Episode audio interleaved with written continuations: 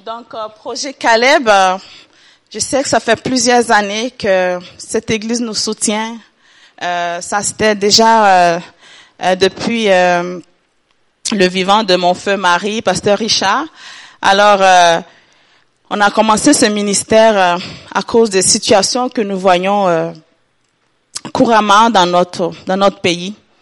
Et c'est sûr que nos gouvernements, c'est difficile à nos gouvernements de, de, de vraiment créer des institutions pour accueillir des enfants.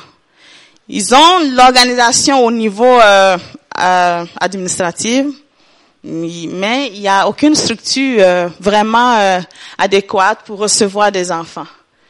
Alors, euh, moi, j'ai grandi dans, une, dans un milieu où euh, j'ai vu beaucoup d'enfants en difficulté et non seulement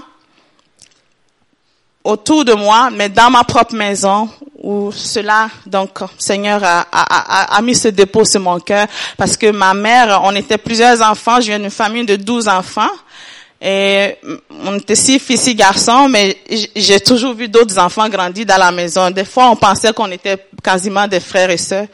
Parce que très jeune, j'ai vu ma mère prendre des enfants.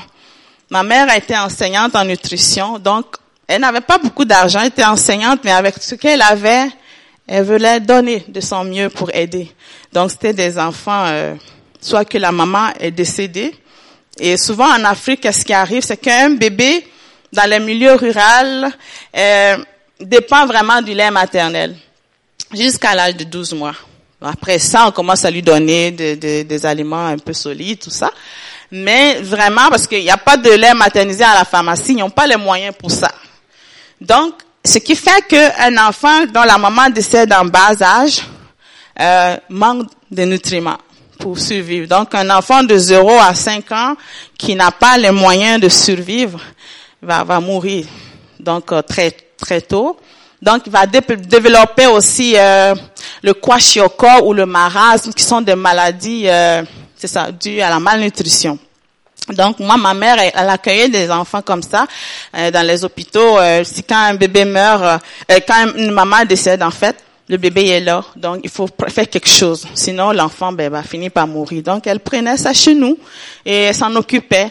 Et quand après l'enfant est un peu plus fort, il y a un membre de la famille, elle retenait un membre de la famille qui pouvait en prendre soin pour continuer. Donc il y a aussi des enfants vraiment que qu'on ramasse là. De, dans, ramasser, c'est ramasser là. C'est vraiment. Il y en a de toutes ces situations partout dans le monde. Mais voilà. Donc ce qui est proche de moi, je suis vraiment consciente de cette situation. Donc ces enfants sont vraiment abandonnés à cause des rituels donc, on voit que Satan a vraiment euh, euh, aveuglé les gens et ils sont dans des mensonges puis ils croient vraiment à des à des rituels comme un enfant qui il y a des enfants qui naissent qui peuvent avoir une petite dent OK, ils sont ils naissent avec une petite dent. Donc quand ça vient comme ça, on dit que c'est un signe de malédiction. Donc il faut se débarrasser de cet enfant parce que il va vraiment être un moyen où euh, les dieux ou je sais pas les esprits vont venir attaquer la famille parce que cet enfant est signe de malédiction. Donc soit qu'on le tue ou on le jette. Mais ça c'est souvent les chefs du village traditionnel parce qu'une mère est une mère, une mère. Une maman c'est une maman. Donc, euh, mais souvent elle est contrainte parce que c'est l'autorité de son mari et des chefs du village qui comptent. Sa voix ne compte pas. Donc la voix de la maman ne compte pas. On lui donc arrache ce bébé. Et des fois, ça peut être une fuite où la maman décide elle-même d'aller abandonner l'enfant quelque part dans un lieu public tard le soir ou qu'advienne que pourra, espérant que quelqu'un va voir cet enfant et en prendre soin. Des fois, cette maman aussi peut quitter carrément le village parce qu'ils vont dire qu'elle a fui avec le bébé. Ils vont lui envoyer des mauvais sorts. Ils vont la traiter de, de n'importe quoi pour rien que la nuire. Donc, elle peut s'évader carrément et disparaître de ce village pour aller ailleurs, mais au moins cet enfant, elle se dit, bon, euh, quelqu'un le prendra. Et c'est ça qui arrive souvent. Donc, ces enfants, bébés sont ramassés euh, et puis sont amenés à la police ou hum, dans un dans un centre social euh, où ils n'ont pas de ils n'ont pas d'endroit vraiment pour accueillir, mais ils accueillent les enfants espérant les placer quelque part. Alors, projet Caleb moi, j'ai vu tout ça. J'ai vu vraiment des jeunes enfants dans notre famille. Euh, Et euh, très tôt, vraiment déjà déjà à l'âge de 14 ans, j'étais vraiment interpellée de, par quand je voyais un enfant en situation difficile. Et on parle aussi de maltraitance d'enfants. Donc, euh, c'est un enfant que la maman décède ou le papa, le papa est décédé ou c'est la maman. Si c'est le papa, la maman est dépourvue parce que le papa euh, qui pourvoyait aux besoins par le champ ou peu importe, euh, il n'est plus capable de fournir. Mettons le champ, les récoltes, la maman va au marché, elle va vendre, puis ils vont nourrir la famille. Maintenant, quand ça, ce n'est plus là, c'est fini. Donc, ce qui fait que euh, la maman se trouve avec peut-être cinq, six enfants, mais démunie. Elle se bat pour leur survie. Maintenant, euh, on a des personnes qui sont comme des tantes ou de mon oncle qui viennent de la capitale, dit ok, euh, je veux ramener un ou deux des enfants chez nous et ça va ça va t'alléger la tâche, on va pouvoir euh, prendre soin de cet enfant. La maman est contente, elle voit du mieux, elle voit un espoir, mais finalement, euh, je dis dans, certains cas, il y a des enfants qui vont réussir chez le mon oncle ou la ma tante, mais la plupart du temps, c'est de la maltraitance. Ce qui veut dire que des jeunes enfants entre 5 ans et 7 ans sont amenés dans une famille. La promesse d'aller à l'école, il y en a plus, l'enfant va plus à l'école. Déjà au village, elle peut pas aller à l'école. Bon, en ville, on espérait que l'enfant aille à l'école. Non, elle est devenue maintenant à la maison pour faire les corvées ménagères. Donc, tu vas avoir une petite de 6, 5 ans qui commence à, passer la mop, là, courbée à terre, parce que chez nous, euh, c'est ceux qui sont aisés ont des mopières là debout, mais sinon moi aussi, ici dans chez nous, je, sais comment on, fait la mop euh, en tirant euh, vers le bas là avec un linge, puis c'est ça. L'enfant fait ça de, toute la journée. Elle apprend à balayer, elle fait tous ses travaux domestiques. Donc, elle perd son enfant. Elle n'a pas le droit de jouer avec ses autres cousins, entre parenthèses, euh, parce que elle est là, elle est nourrie. Donc, eux, ils l'ont comme sauvé la vie. Donc, en retour, il faut qu'elle fasse du ménage. Et des fois, il y a tellement de méchanceté là-dedans. Et ça, c'est vraiment une mentalité. Hein, c'est des mentalités qui sont là, ancrées dans la tête, et ils, sont tellement aveuglés qu'ils croient que c'est normal. C'est juste de faire ce qu'ils font. Mais en réalité, c'est pas juste. Donc, les enfants comme ça sont maltraités, et abusés aussi verbalement, euh, battus aussi. Et Finalement, après quelque temps, l'enfant veut fuir cette souffrance. Qu'est-ce qui arrive? Elle quitte la maison ou il quitte la maison, puis se retrouve dans la rue. Et dans la rue, voilà, exposé aussi à d'autres trafiquants.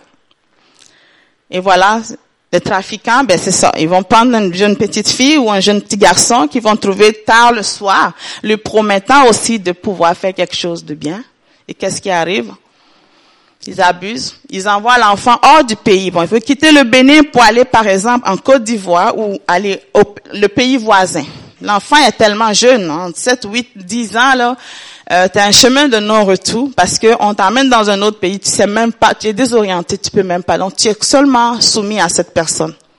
Et l'enfant maintenant devient euh, euh, une entrée d'argent pour ce trafiquant. Il le place aussi dans une autre famille comme mm, domestique de maison. Et ainsi de suite, ça continue. Et c'est les abus sexuels, c'est les abus euh, de tout genre qu'on peut voir. Et des abus aussi au niveau des ventes d'organes et tout ça. Donc, c'est un enfant non retour. Cette pauvre maman espère, mais finalement, elle ne verra plus jamais cet enfant parce que déjà, il est dans un autre pays. Il subit autre chose. Alors, projet Caleb, moi, mon cœur, et, ça c'est l'OMS en Afrique, l'UNICEF, ils sont là présents aussi, ils font vraiment de la prévention, ils essayent. Hum, mais c'est ça, c'est des grandes organisations qui ont beaucoup d'argent, mais ils investissent très très peu parce qu'ils sont vraiment euh, dans des grandes maisons, dans des grosses voitures, puis en réalité, on voit pas vraiment qu'est-ce qu'ils font sur le terrain. Ils font parce qu'ils peuvent vraiment, euh, ils peuvent vraiment euh, justifier ce qu'ils font à leur façon. Mais euh, quand tu as le cœur de Dieu, que tu vois ces choses, tu peux pas rester indifférent à cela. Ce qui nous a poussé vraiment à, à créer un centre d'accueil. Moi, ma mère les accueillait chez nous, mais moi, le Seigneur me dit de le faire plus grand pour accueillir plus d'enfants et vraiment faire de la prévention protéger les enfants démunis. Vraiment des enfants démunis des campagnes. Parce qu'on a des orphelins qui peuvent être quand même aisés, qui ont la capacité de, de, surmonter parce que ils sont tombés sur une bonne personne, une bonne famille. Mais il y en a que vraiment, c'est de la misère, c'est de misère en misère. Et nous avons, nous, cette grâce en Jésus d'arrêter cela et de, de, de, de, de montrer un chemin, un avenir meilleur à ses enfants et, de les conduire aussi vers la vie éternelle. Amen. Donc, c'est ce que dit Projet Caleb, centre d'aide locale pour enfants dans le besoin. Et euh, nous avons un terrain qu'on a eu trois hectares de terre. Donc, je sais pas comment on dit en, en québécois là, mais c'est trois hectares en tout cas. Trois hectares où ça fait plusieurs années que nous travaillons à, à bâtir un centre là-bas. On avait déjà un lieu qu'on louait, un, bâtiment, une maison qu'on louait pour euh, prendre soin des enfants qu'on a euh, qu'on a recueillis. On a 28 enfants qu'on a qu'on a pris en charge. Et puis ces enfants, c'est vraiment de 0 à, à 18 ans. Donc on les prend de, de leur bas âge jusqu'à ce qu'ils aient 18 ans et on les aide après 18 ans S'ils ont une formation à faire, on couvre la formation jusqu'à ce qu'ils soient capables de s'envoler. Donc, parce que sinon, si on les laisse comme ça, ben, il n'y a pas d'espoir. Ici, quand un jeune travaille, il peut travailler, il a la facilité de travailler, il a la facilité d'avoir un job au IGA ou tout ça. Mais en Afrique, il n'y avait rien. Moi, j'étais là-bas, il n'y avait rien. Tu as 17 ans, tu es chez maman, tu as 18 ans, tu es encore chez maman, puis c'est difficile d'avoir des jobs là, comme ça. Il faut vraiment que tu travailles fort, étudies bien et tu as ton diplôme, tu cherches ton travail, puis là, tu es vraiment bâti pour, pour continuer. Mais autrement, c'est ce que nous vivons. Donc, nos jeunes enfants, nous les aidons vraiment à aller de, de, de à vraiment être capables de s'envoler. On ne les laisse pas après une formation. On attend qu'ils soient capables vraiment de trouver quelque chose vraiment qui l'aide à, à survivre. Donc, on peut passer le, le la suite. Donc là, en fait, c'est Isaïe, le, euh, le, livre d'Isaïe qui est vraiment pour nous euh, un passage global qui interpelle. Hein, Dieu nous interpelle. Donc, euh, comme il dit, voici le jeune auquel je prends plaisir. Détache les chaînes de la méchanceté, de nous les liens de la servitude, renvoie libre les opprimés et que l'on rompe toute espèce de joug. Partage ton pain avec celui qui a faim et fais entrer dans ta maison les malheureux sans asile. Si tu vois un homme nu, couvre-le et ne te détourne pas de ton semblable. Amen. Bon, la suite nous montre, la, suite nous montre que la bénédiction de Dieu suit quand on, quand on manifeste la bonté envers le plus faible. Et je crois que Dieu, Jésus l'a dit lui-même, il y aura toujours des pauvres au milieu de vous. Donc, euh, nous qui ne sommes pas en position de pauvreté, comme on peut dire, on a une responsabilité on a une responsabilité. Euh, c'est pas un poids que ça devait être pour nous, mais c'est une responsabilité avec la compassion de Dieu, de dire, ok, moi, qu'est-ce que je peux faire de différent? Je sais qu'il y a plusieurs ministères, il y a plusieurs missions, il y a plusieurs opportunités dans lesquelles vous œuvrez déjà et euh, c'est déjà bon, c'est bon et on doit continuer dans ces actions parce que ça change une vie, ça transforme une vie. Et nous sommes des porteurs de vie. Nous sommes ceux-là qui transmettons aussi l'amour du Père. Et c'est un héritage euh, qu'on ne doit pas négliger. Amen. Donc on va voir la suite. C'est sûr que nous sommes dans un dans un pays où on voit, vous savez, on est ça, le lait et le, le, lait et le miel coulent en abondance dans ce pays. Et euh, mais dans tout cela, qu'est-ce que je peux faire dans mon abondance? Parce que quand je compare ma vie et celle de mon prochain, qui est vraiment loin de ce que j'ai, je dois faire quelque chose. Je dois poser un, je vais poser un acte qui va apporter du fruit. On peut suivre, on peut poursuivre. Donc ça, c'est une photo un peu floue, mais bon, c'était Richard, pasteur Richard. Donc c'est ensemble qu'on a parti cette œuvre. Et peut-être pour ceux qui ne le savent pas, lui aussi a vécu vraiment une souffrance. Il a vécu aussi de, euh, lui, il a été vraiment victime de trafic. Donc d'enfants qui ont été, il, était originaire du Burkina Faso et il a perdu son père. Il avait 11 ans à peu près et il pouvait plus aller à l'école. Donc, euh, euh, était en sixième année, puis il, il n'a même pas fini sa sixième année parce qu'il n'y avait plus les moyens de de d'aller d'avoir le, le, stylo et le cahier d'école. C'était un seul cahier pour tous les cours et quand c'était fini, il n'y avait plus rien. Donc pas, pas longtemps après, la maman est décédée. Donc c'était plusieurs frères et sœurs, mais ok dans sa tête, ça lui a dit je m'en vais chercher une vie meilleure quelque part.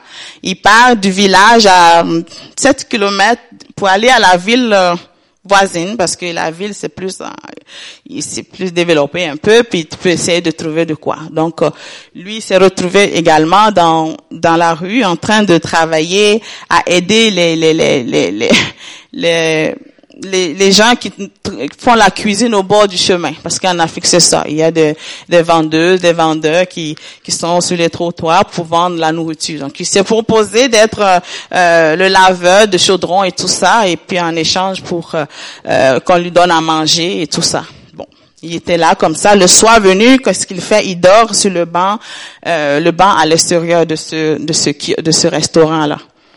Mais dans ces gens, dans ces lieux, c'est des lieux publics, fait qu'il y a des passants toujours ici, voir comme ça que ces passants, euh, ils, ils, observent, hein, ils voient et puis ils voient le potentiel des jeunes, des enfants qui sont seuls. Ils regardent, ils voient que ce jeune homme est tout le temps là, puis il est seul. Et un jour, il va lui proposer, ok. Euh, Veux-tu, je vais t'amener en Côte d'Ivoire et tu vas être mon, comme mon gardien de kiosque. Quand je suis pas là, un kiosque c'est comme un dépanneur là. C'est. Donc quand je suis pas là, tu peux justement me me, me, me, me remplacer ou tout ça. Mais malheureusement, et c'est ça, il passe les frontières de façon sournoise puis on sait pas. Donc il se retrouve en Côte d'Ivoire, mais malheureusement dans un champ de café et cacao. Tu peux montrer euh, le diapo ici. Donc, euh, il, se retrouve dans ce champ-là pour la récolte du café. Le café, c'est vraiment lourd quand c'est récolté et il faut le transporter pour aller le poser à un endroit il fait sécher.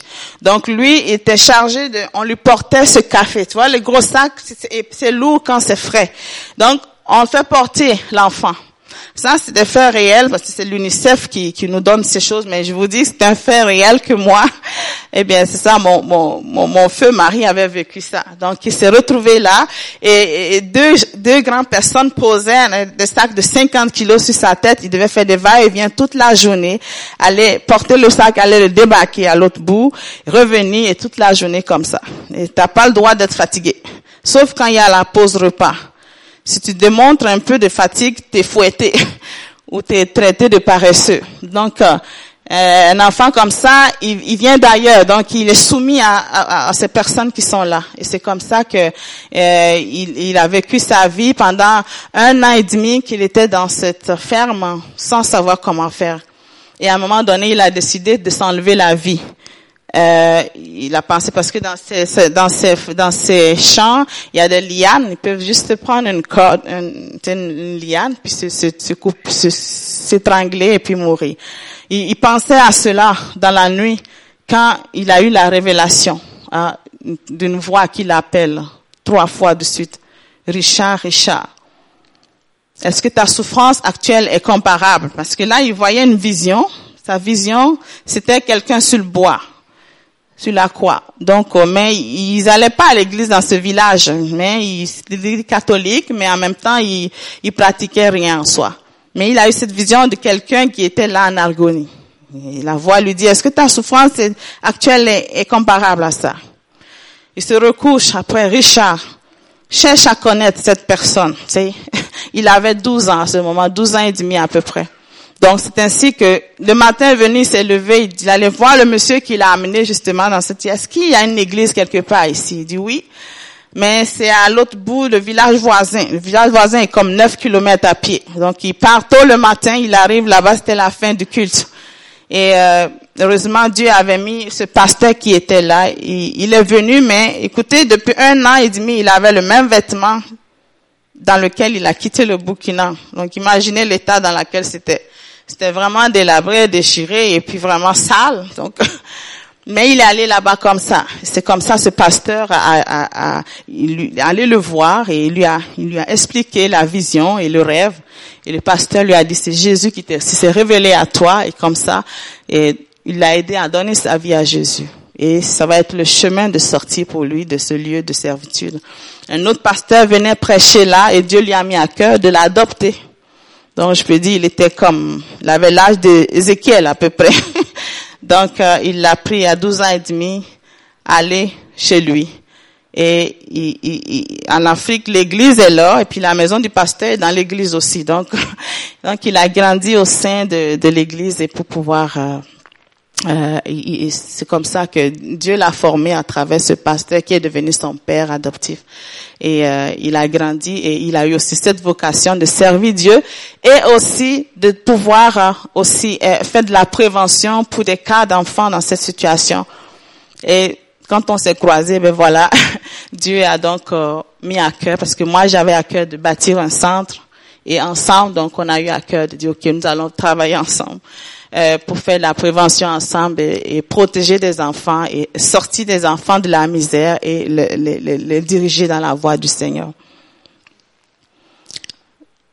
Donc euh, ça c'est un peu une sorte de maltraitance. Euh, une femme qui va, qui sort, mais qui a une domestique, donc un enfant de 7 ans, qui doit lui porter son bébé à elle, parce que elle, elle veut rester chic. Donc il faut que une petite fille lui porte son bébé au dos pour faire le trajet qu'elle doit faire puis revenir avec. S'il n'y a pas de poussette en Afrique. Donc c'est comme, donc c'est comme ça, c'est des enfants qui sont utilisés avec méchanceté.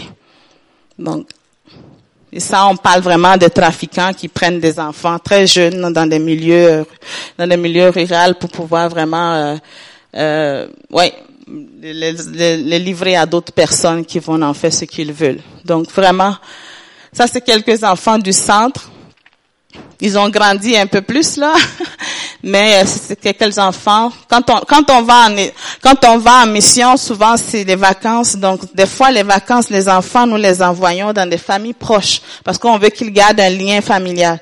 Donc on les envoie chez une tante euh, ou tu sais pour passer un mois de vacances. Et puis après la rentrée scolaire, ils sont de retour au centre. Ça, c'est un peu nos moyens de déplacement. On appelle les taxis-motos. Ils sont habillés en jaune. Puis ça, c'est Pasteur Rita de Sainte-Claire, euh, Saint-Malachie. Et, euh, et moi, donc euh, on était en transport, notre transport en commun.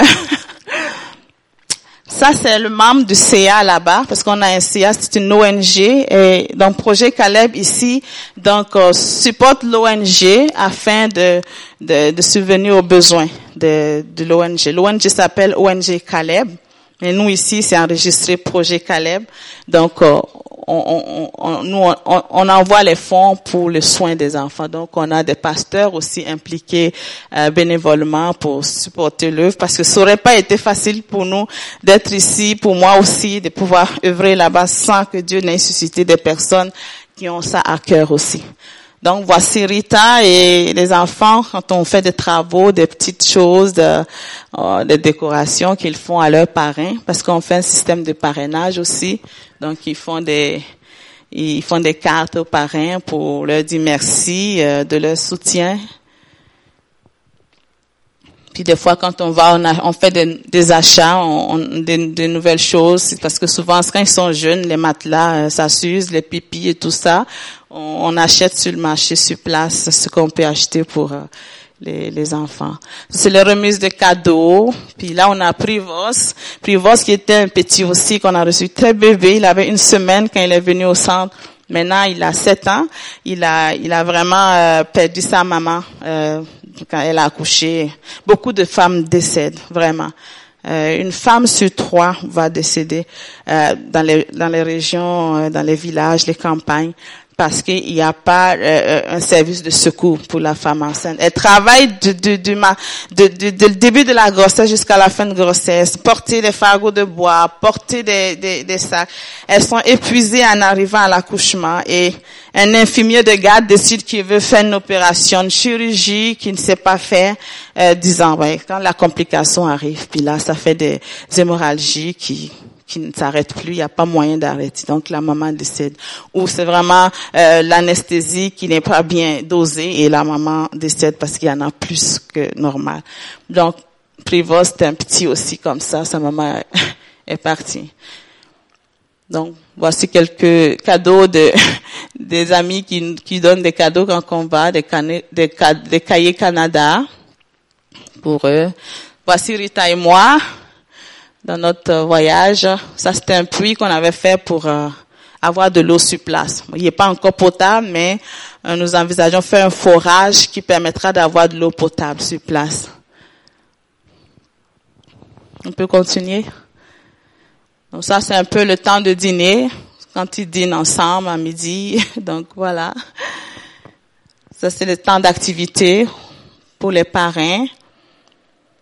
Et nous avons une, ça c'est une des plus vieilles qu'on a eues. Et merci Seigneur, elle a fini, elle a, elle, a maintenant 23 ans. Elle n'est plus au centre depuis qu'elle a eu 18 ans. On l'a envoyée en formation à Jeunesse en Mission au Burkina Faso, fait sa formation d'école de disciples. Parce que moi, je, je, suis une ancienne jémienne. J'ai, j'ai œuvré euh, pendant sept ans avec Jeunesse en Mission. Donc, j'étais vraiment euh, euh, dans le staff de formation pour les jeunes qui venaient.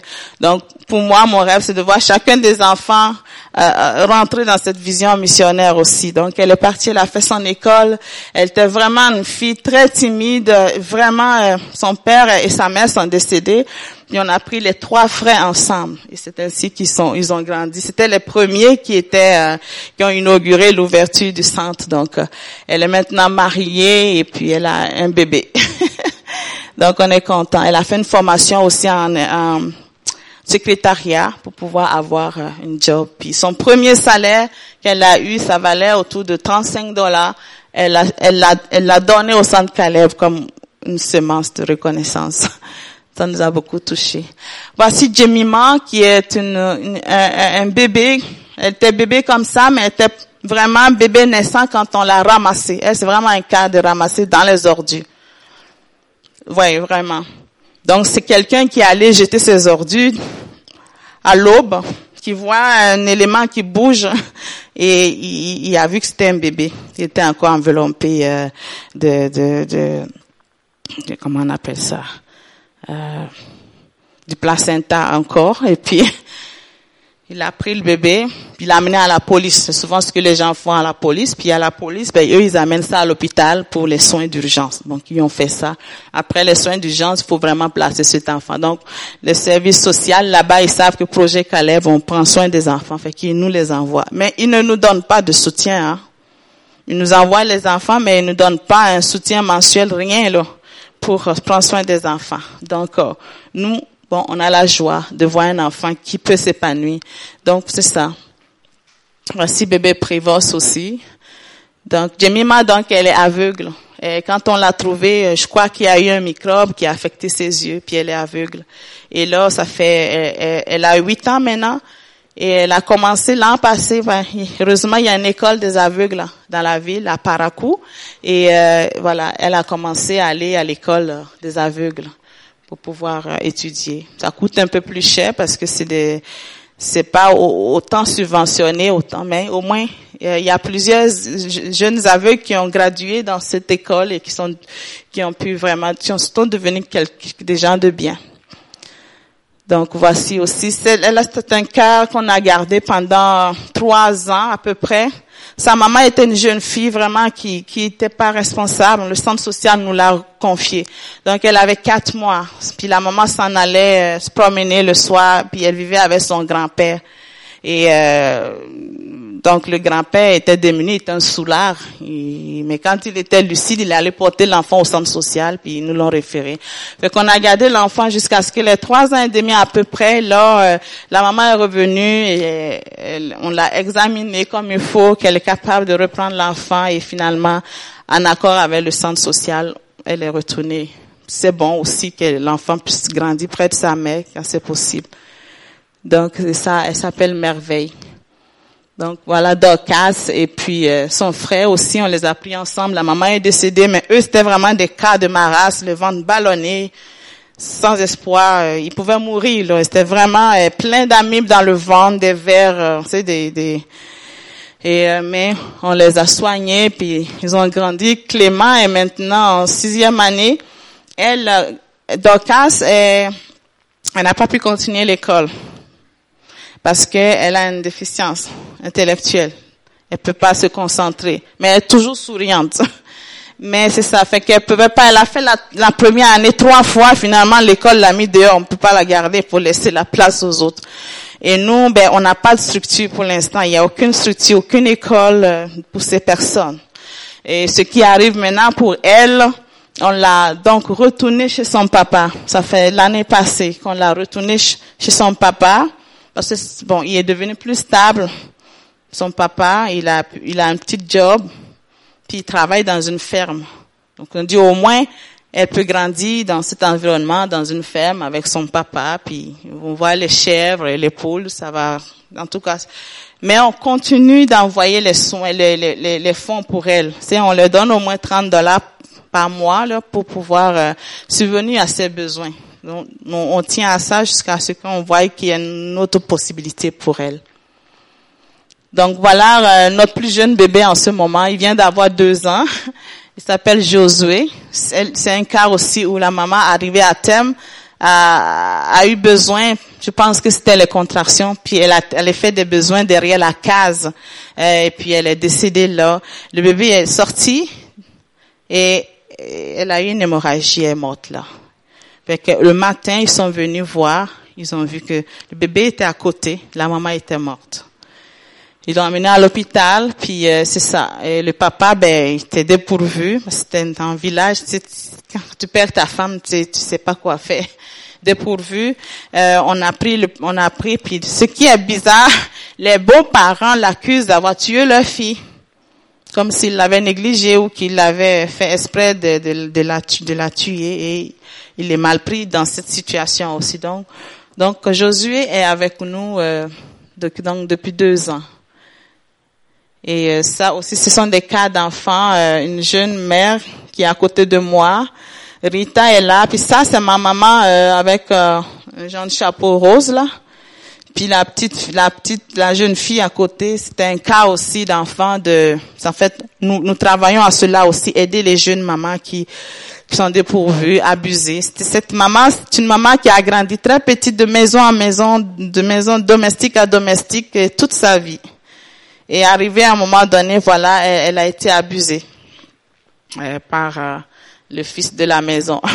Et il faut lui proposer maintenant de, de pouvoir l'avorter l'enfant. Et c'est une euh, et, et, là, moi j'ai intervenu là-dedans pour pouvoir protéger à ce que cet enfant ne meure pas, qu'elle n'avorte pas. Et on a pris soin de cet enfant jusqu'à maintenant. Et elle va bien elle continue l'école, elle va bientôt avoir, euh, ben, en tout cas, c'est au niveau, elle est au niveau euh, d'aller au cégep à peu près, un peu dans notre. Donc euh, aussi cette jeune fille aussi, elle est, elle habite chez un pasteur pour l'instant. Avec elle, très jeune, on l'avait gardée au centre, puis après, il y a une famille de pasteurs qui l'a pris en charge. Donc elle se, elle s'épanouit bien. Donc voilà un peu, on peut circuler un peu rapidement. Donc ici, nous sommes donc en construction. Et voilà ce que le Seigneur a fait jusque-là. Nous avons pu euh, euh, démarrer. Ça fait dix ans qu'on espérait de construire. Et voilà, ça a commencé l'an passé. Voilà Rita qui était euh, sur le terrain l'an passé. Et euh, par la grâce de Dieu, nous avons mis la toiture également. Et la toiture, est, tu peux passer le diapo suivant. Ça, c'est le grand terrain qu'on a, plein de potentiel pour euh, faire plusieurs choses, la culture et tout cela. Et voilà. Donc c'est, nous sommes rendus à la toiture. Et après ça, nous espérons les portes et fenêtres. Donc, étape par étape, le Seigneur a pourvu. On avait eu un 10 000 dollars qu'on a eu comme don. On a investi pour les murs. Après, on a prié. Seigneur a pourvu à une femme à Québec, euh, à Québec, euh, dans la région de Sainte-Claire, qui, qui a décidé, n'est pas chrétienne, puis on, Rita lui en parlait de cette mission, puis elle était vraiment touchée. Elle dit non, on doit faire quelque chose. Elle a un, un, restaurant de cabane à sucre, puis elle a organisé un souper et on a ramassé 10 500 pour la toiture. Alors c'est vraiment euh, le clin d'œil comment Dieu peut nous surprendre d'une façon et d'une autre. Et dans la toiture est faite, nous sommes contents. Et là, maintenant, on va entreprendre les portes et fenêtres, qui est donc notre prochain défi. Et notre souhait, c'est que vraiment ça soit vite fini et que les enfants soient transférés là-bas et être plus épanouis dans notre site et dans notre terrain. Et je peux dire vraiment que Dieu est fidèle à travers toutes ces choses, à travers toutes ces années, euh, qu'on puisse arriver à, à réaliser donc euh, euh cette action pour la gloire de, pour la gloire de son royaume. Amen. Et merci beaucoup pour l'Église qui a soutenu depuis tant d'années. On, reçoit un don régulier et ça, ça vraiment être, c'est vraiment euh, généreux euh, de votre part. Euh, Pasteur Pierrette et Pasteur Charbonneau et toute l'Assemblée euh, pour votre soutien et constamment. À chaque fois que nous partons en mission, ils sont à l'aéroport pour nous accompagner de leur bénédiction et nous relâcher. Ça, ça a été toujours le fun.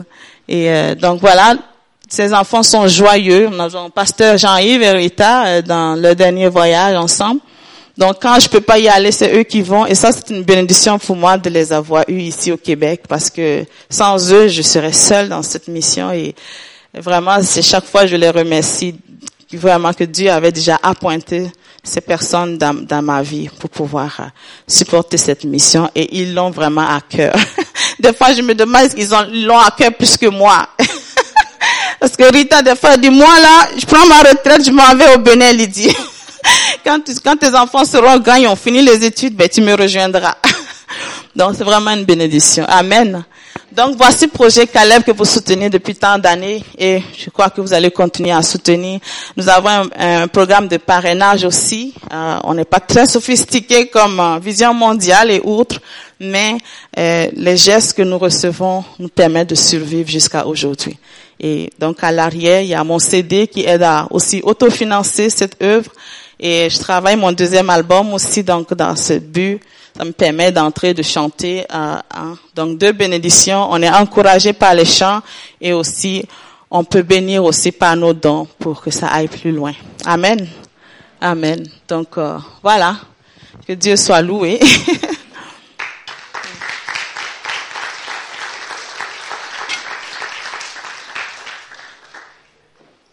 Donc, je vais, je vais chanter une, une chanson avant de, de qu'on s'encourage avec la parole. Ça, c'est déjà tout un message. Hein? tout ce que j'ai partagé, c'est tout un message. J'ai pris que vraiment, au moins une seule chose vous interpelle dans tout ce que j'ai pu dire et que ça ne soit pas simplement euh, une émotion euh, spontanée qui va s'éteindre après, mais que vraiment, à travers tout cela, on peut dire, OK, euh, si je veux parrainer un enfant, ça peut être trois personnes qui parrainent un enfant pour trois mois, euh, trois personnes qui parrainent pour 30 pour 30 dollars. Ça peut être une, une personne 30 dollars ou trois personnes décident, ok, moi je peux donner 10 dollars, euh, on va on va se mettre ensemble, puis on va recevoir la photo du même enfant et on va le suivre de près. On dit, ok, mon 10 dollars il va à tous les mois pour Caleb, et ensemble, vous faites comme un parrainage pour un enfant. Ou si vous êtes en mesure de faire une personne qui peut donner 30 dollars par mois, ou c'est peut-être euh, faites une petite une petite pot, tout le monde met quelque chose, ça donne ça à la fin, même si c'est pour un enfant. Je sais que l'Église le fait euh, globalement, un don qu'on reçoit régulièrement, mais une action pratique et joyeuse à travers euh, le parrainage. Amen. Donc, euh, je vais chanter ce chant qui dit euh, comme une biche soupire. Et j'ai passé souvent des moments de désert où vraiment tu te sens comme dépourvu. Des fois, j'étais vraiment découragée. Des fois, on, fait des activités puis on n'a pas beaucoup d'argent. Des fois, j'aimerais tellement voir un, un flot de finances tomber comme d'autres organismes, mais euh, je veux simplement louer la fidélité de Dieu pour tout ce qu'il fait pour Caleb et comment étape après étape on voit des surprises comme ça qui viennent qu'on a pu réaliser cette euh, cette construction. C'est vraiment un sujet de joie et que ce soit familial euh, et, et tout. C'est des fois choisi de dire, OK, je continue de chanter, je continue de louer Dieu, je continue dans l'adversité. On a mal, mais on choisit toujours. Il faut toujours choisir d'avancer et d'aimer notre Seigneur de tout notre cœur. Et euh, ce matin, je vais juste euh, nous exhorter euh, le temps est court, mais c'est vraiment quand j'écoutais les chants de louange ce matin, j'ai, il y avait plusieurs paroles vraiment qui sont encourageantes, qui euh, qui, nous exhortaient à, à, à, à, demeurer en Dieu ou à vraiment rester en Jésus ou aussi à, à rester fort, être fortifié. Il y avait plusieurs paroles qui m'ont interpellé, qui m'ont touché aussi. Et euh, ce matin, je voulais juste nous encourager. On est dans un chemin ensemble. On marche vers la vie éternelle. Et ce parcours est long. Ce parcours est long tant que nous sommes encore vivants, on marche vers vers la vie éternelle. Et dans ce chemin, ben, on a besoin d'être fortifié comme le Seigneur nous recommande. Euh, fortifie-toi et prends courage. Fortifie-toi et prends courage. On a besoin de ça constamment, euh, de pouvoir euh, demeurer affermi, de demeurer fort et être capable d'arriver jusqu'au bout. Amen. Et nous avons besoin vraiment de, pouvoir nous encourager constamment à rester les regards fixés sur Jésus. Parce que il est, notre raison de vivre, comme je disais dans ce chant. Et s'il est notre raison de vivre, euh, dans notre chemin, on sait que on a une vie en partie ici, mais la vie éternelle, on la poursuit et on veut l'atteindre. Amen. Et nous allons donc nous encourager dans ces paroles qui, qui, qui nous aident à, à, à pouvoir euh, appliquer ces choses dans nos vies et pouvoir euh, demeurer dans le plan de Dieu. Donc, je vais parler de l'affermissement et aussi dans ce cheminement, on parle aussi de la persévérance dans notre marche.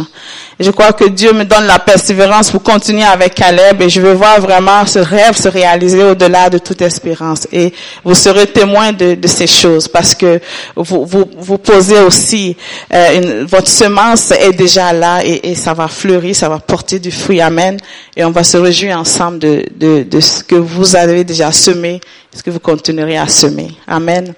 Donc on a, on a tous besoin d'être encouragés, d'être fortifiés pour arriver euh, jusqu'au bout. Donc nous allons lire le passage de Jacques, Jacques 5, verset 8, qui dit, vous aussi prenez patience, affermissez vos cœurs, car l'avènement du Seigneur est proche. On ne doit pas être découragé de ce verset. Depuis que ce verset a été écrit, ça fait 2000 ans. Et comme le Seigneur le dit, on va se refroidir. Mais on ne veut pas faire partie de ceux qui se refroidissent par rapport aux promesses du Seigneur. Hein?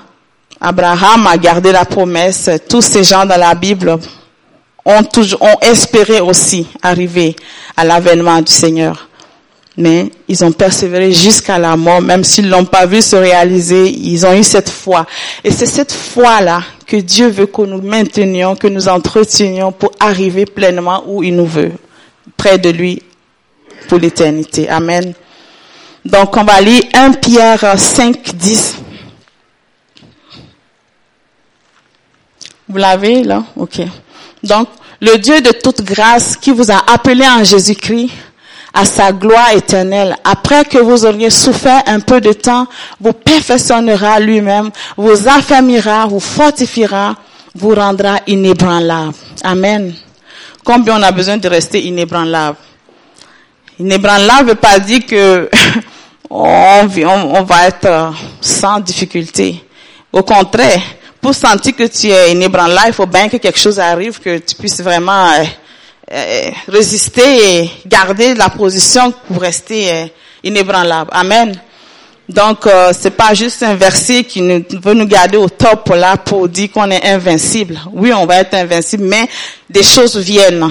Et c'est dans ces choses-là qu'on doit pouvoir dire. On va vraiment euh, tester pour voir qui on est et où on est fondé. Amen.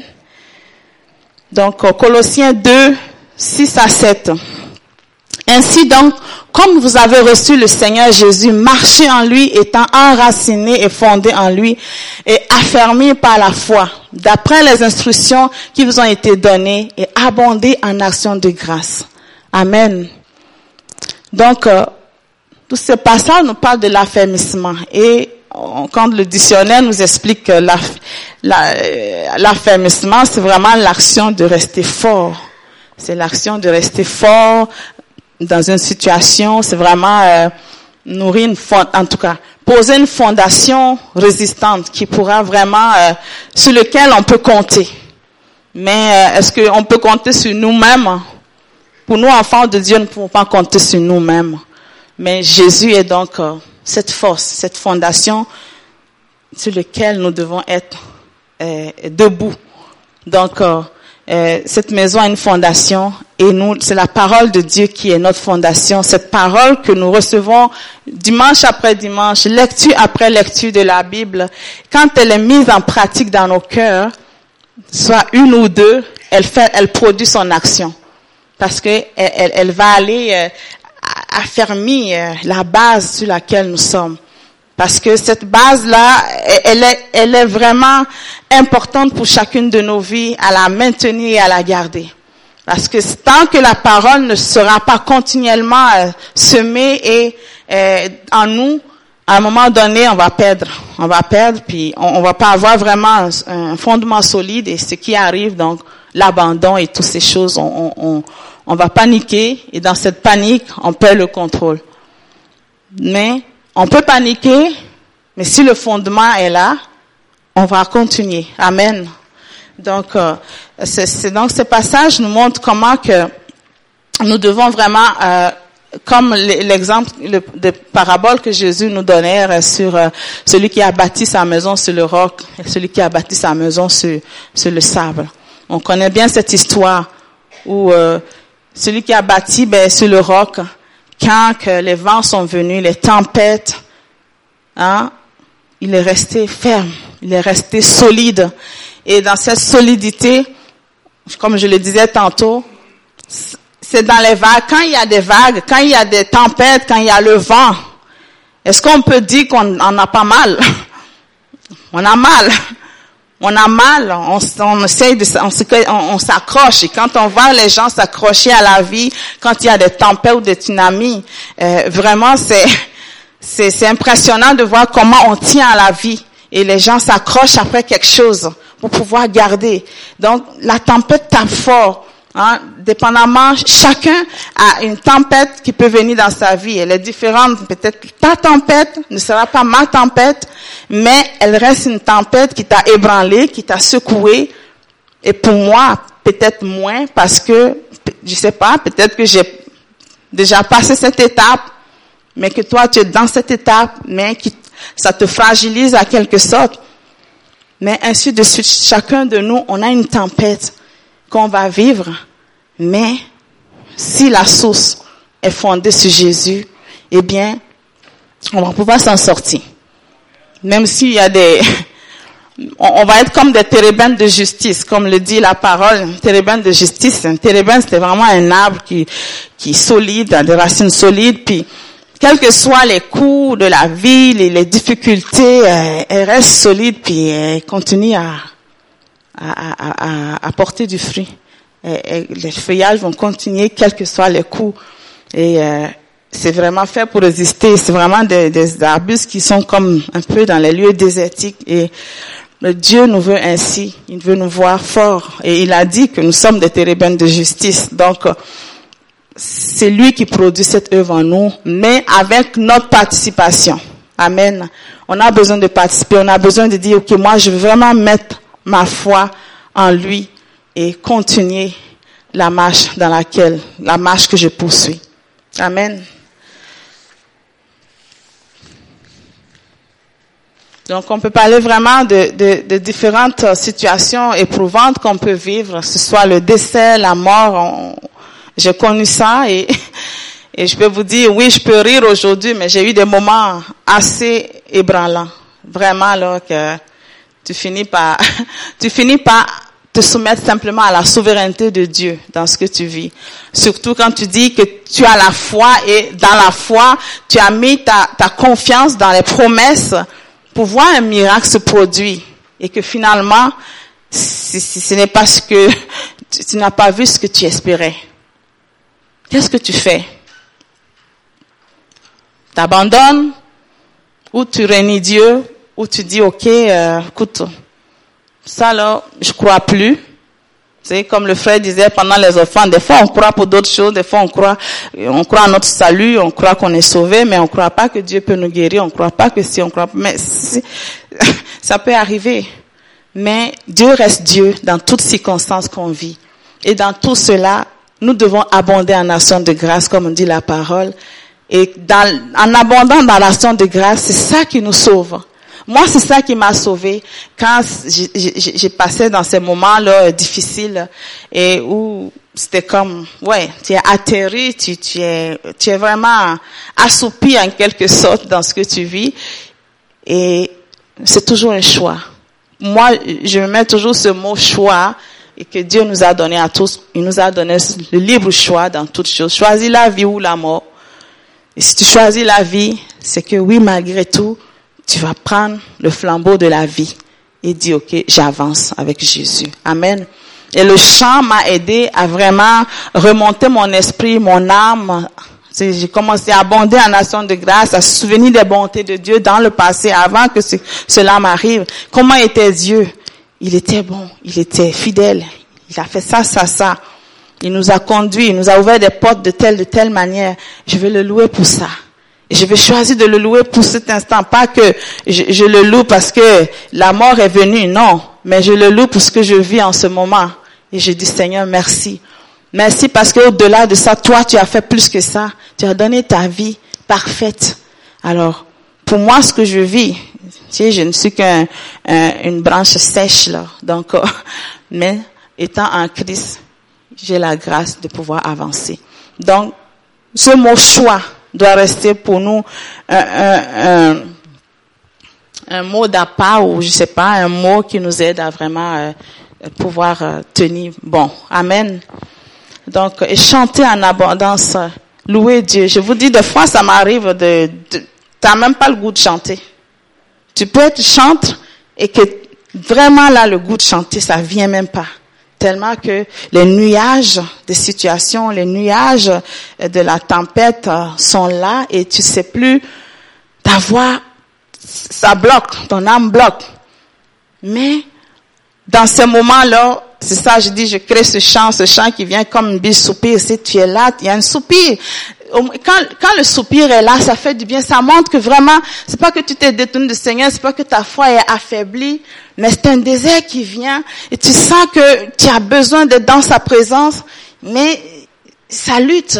Mais il voit avec nous, le Seigneur est là. Il, il a vécu ça aussi, Jésus l'a vécu aussi, mais il a toujours choisi d'aller dans sa présence du Père, quel que soit cela, et dit, ok, je lis la parole comme une bûche soupire mon âme soupire en dedans de moi. Des fois, mes lèvres ne peuvent même pas dire des paroles. Mon intelligence est limitée pour sortir des paroles ou des louanges. Mais dans mon esprit, je dis, Saint-Esprit intercède pour moi. Intercède pour moi dans mon âme que je sois capable. Donc, c'est comme ça. Spontanément, c'est des chants spontanés qui viennent, des mélodies que le Saint-Esprit me donne pour pouvoir composer une chanson. Et tous ces chants que je chante viennent toujours dans un moment où ça ne va pas où je vais vraiment dire, OK, dans cette sécheresse, je, creuse, je veux vraiment chercher quelque chose. Et là, d'un coup, le Seigneur m'inspire d'une chanson. Mais c'était pas dans un moment joyeux que je le trouve. C'est ça qui est intéressant aussi. Tu peux témoigner de la bonté de Dieu, que oui, je peux le chanter en beauté, mais c'est sorti d'un moment où vraiment là, j'étais dans une sécheresse. Je peux vraiment communiquer cela aujourd'hui, que Dieu est fidèle. Amen. Amen.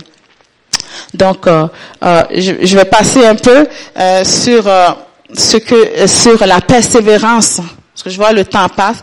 La persévérance dans notre marche. Ça, c'est, c'est là où il y a le combat quotidien. C'est là où le combat se trouve. On a la foi et on sait où on va. On sait, on sait d'où on sort et on sait où on va. Maintenant, euh, c'est arrivé là-bas. C'est là notre bataille. Satan, il sait qu'on a cru en Jésus. Il sait que Jésus est notre sauveur, notre Seigneur. On le croit, on le chante, on le déclare tout le temps. Mais pour arriver au bout là-bas, c'est là qu'il nous attend en chemin tout le temps pour nous intercepter, pour, pour envoyer des, des, des, des bâtons dans nos roues, pour nous empêcher d'avancer. C'est là notre bataille. Il sait qu'on a cru et que rien ne peut enlever cette foi en nous. Parce que tout peut arriver, mais ce qui est en nous, là, rien ne peut l'enlever. C'est pourquoi on tient. Mais eh, il y a des embûches que lui va toujours essayer, il va toujours s'essayer comme il l'a fait avec Jésus. Jusqu'au bout, il a essayé. Jusqu'à la mort de Jésus à la croix, il était content que lui, il a accompli quelque chose. Il a détruit la chair de Jésus et Jésus est mort. Mais il était surpris que Jésus ait résisté le troisième jour. Amen. Et c'est ça qui nous donne la foi, l'espérance.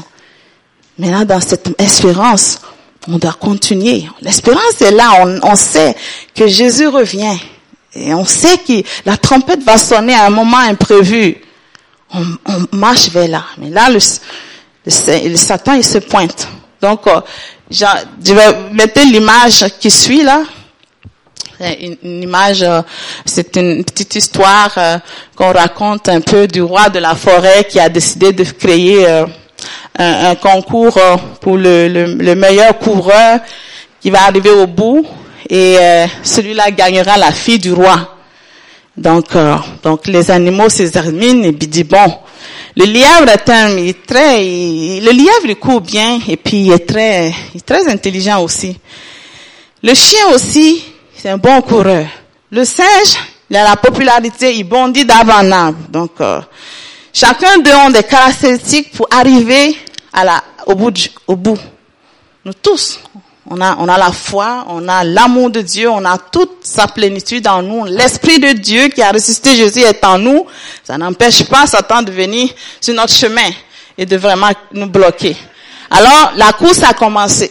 Mais là, le lièvre, il se connaît un peu, donc faut, faut se connaître un peu. On va identifier nous, Satan, Dieu dans toutes ces choses-là.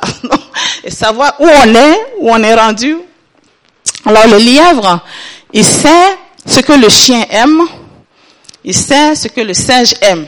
Le chien, il aime les os enveloppés de chair. Donc quand il a ça, il est vraiment accro. En tout cas, chez nous en Afrique, c'est ça.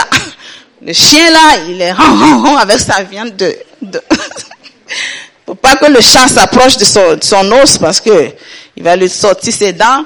Et le lièvre a mis dans son sac à dos.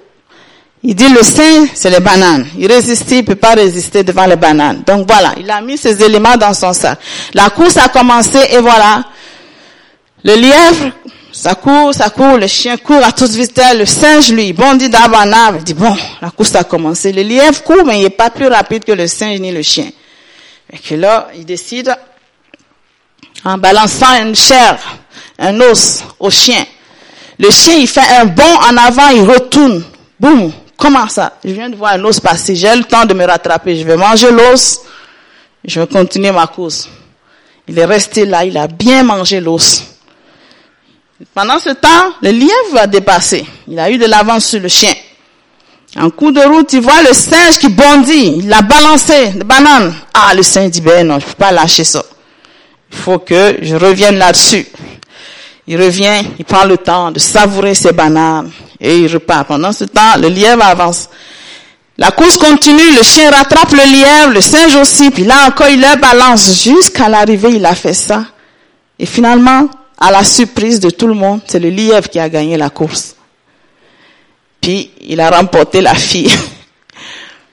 Dans ces deux choses, on peut être des gens vigilants, mais en même temps, le lièvre aussi symbolise Satan qui vient, il nous connaît. Nous aussi, on se connaît. C'est important de se connaître, c'est important de reconnaître ses faiblesses, ses manquements. Si on les reconnaît et qu'on se place sous la grâce de Dieu dans cela, hein, là, on a la couverture de Dieu. Amen. On reconnaît nos faiblesses, on va dans sa présence, on les confesse et on appelle la grâce de Dieu qui couvre nos faiblesses pour nous aider à avancer. Parce que lui-même sait qu'on ne peut pas être parfait, mais quand on reconnaît et on va à sa présence, il nous fait grâce, il nous aide à avancer. Amen. Mais si on les reconnaît pas ou on, ou on les ignore, mais il y a l'autre qui va gagner du terrain sur nous. Parce que c'est soit qu'on s'y plaît dedans, pensant qu'on a le temps d'y arriver. Ok, je vais, dans ma marche avec Dieu, ok, je peux juste, c'est valable pour tout le monde, des jeunes, des, des enfants ou des vieux, nous tous. C'est valable pour moi qu'il y a des choses qu'on aime qui sont dans notre chair et que, qui sont des handicaps sur lesquels Satan il vient nous pointer. Mais nous n'oublions pas aussi qu'il ne peut pas nous condamner. Mais on peut simplement reconnaître nos manquements et les nous placer sous la grâce de Dieu. Parce qu'on a besoin de ça. Et c'est la grâce qui nous fait arriver aussi. Et éviter, donc, reconnaître nos faiblesses, se placer sous la grâce de Dieu pour avancer. Mais ne pas se plaire aussi dans nos défauts, dans nos manquements. Nous devons crier, soupirer et demander à Dieu vraiment de nous aider et de venir dans les lacunes de nos vies pour nous aider à à pouvoir euh, rester victorieux. Donc, parce que on veut pas que Satan gagne sur nous. Non? Comme le lièvre, là. Il a gagné, mais il faut pas. Et des fois, ça arrive que Satan, il gagne quand même, parce que on, peut plonger dans une faiblesse, on peut plonger dans certaines choses, mais à cause de la grâce, on va se relever si on revient au Seigneur. Sinon, des fois, on va passer à côté, ou carrément, euh, l'esprit d'égarement va nous, va nous entraîner loin de Dieu. Et c'est parce que Dieu veut pour nous. Amen. Donc on ne veut pas que l'égarement nous prenne dans notre marche parce qu'on a toutes les qualifications pour arriver au ciel. Mais ces qualifications recouvertes de la grâce de Dieu nous rendent plus que vainqueurs et, on va se retrouver au ciel ensemble pour le glorifier. Amen. Pour que notre marche ne soit pas vaine. On a, on, a trop, on a trop roché sur la terre et on ne veut pas manquer à notre rencontre céleste avec Dieu. Amen. Et c'est pour ça que quel que soit tout, nous devons garder. Entretenir notre fondation. Entretenir Christ en nous. L'honorer dans nos actions, dans tout ce qu'on fait. Et euh, dans notre persévérance, dans notre marche. Reconnaître nos manquements et les placer sous la grâce de Dieu et euh, euh, demander sa force qui nous fortifie pour arriver au bout. Résister aussi à nos faiblesses par sa grâce. Et Satan l'emportera pas sur nous. Au nom de Jésus. Amen. Amen. Donc, euh, c'est euh, un petit encouragement que je voulais nous apporter ce matin pour qu'on puisse euh, simplement se rafraîchir dans sa présence. Amen. Amen.